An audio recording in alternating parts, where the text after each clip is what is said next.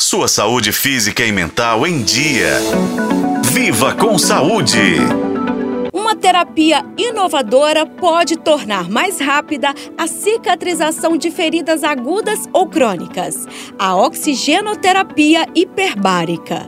Nesse tratamento, o paciente respira oxigênio puro em uma pressão maior que a atmosférica, dentro de uma câmara fechada. Se você nunca ouviu falar sobre esse procedimento, saiba que ele pode aumentar em até 20 vezes o volume de oxigênio transportado pelo sangue. O grande diferencial dessa terapia é que ela enriquece o sangue com uma grande quantidade de oxigênio. Esse alto volume de oxigênio traz diversos benefícios aos tecidos lesados. Diminui a inflamação, previne infecções e complicações e melhora a função deles. Embora a oxigenoterapia ainda não seja muito conhecida pelo público em geral, ela já está sendo muito utilizada no tratamento de lesões em atletas. Inclusive, diversos clubes de futebol do Brasil já contam com câmeras hiperbáricas para a recuperação de seus jogadores. O diretor executivo do Instituto Brasileiro de Segurança do Paciente, José Branco,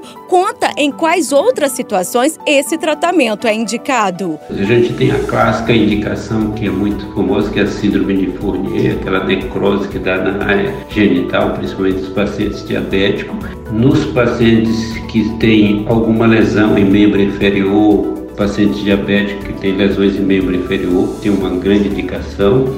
Tem indicação em procedimento cirúrgico em que eu fiz uma cirurgia e ela teve dificuldade de cicatrizar, e aí eu tenho indicação de potencializar esse processo de cicatrização. Aquelas úlceras, feridas na perna que o paciente tem cronicamente, também uma grande indicação. Infecção no osso como osteomielite após um trauma se está se perguntando como isso funciona, eu já te explico. O paciente entra em uma câmara e é submetido a uma pressão duas a três vezes maior que a da atmosfera, equivalente a um mergulho de aproximadamente 15 metros de profundidade, em um ambiente rico em oxigênio puro. Se medirmos a pressão de oxigênio no sangue do paciente antes de ele entrar na câmara, ela vai estar em torno de 99%. Porém, durante o procedimento, essa pressão pode chegar chegar a mais de 2 mil por cento. Tem riscos? Como qualquer outro procedimento, sim. O principal é o barotrauma nos ouvidos, porque ele fica sensível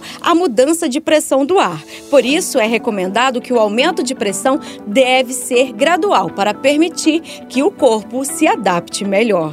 Eu sou Nubia Oliveira e este foi o podcast Viva com Saúde. Acompanhe pelos tocadores de podcast e na FM O Tempo.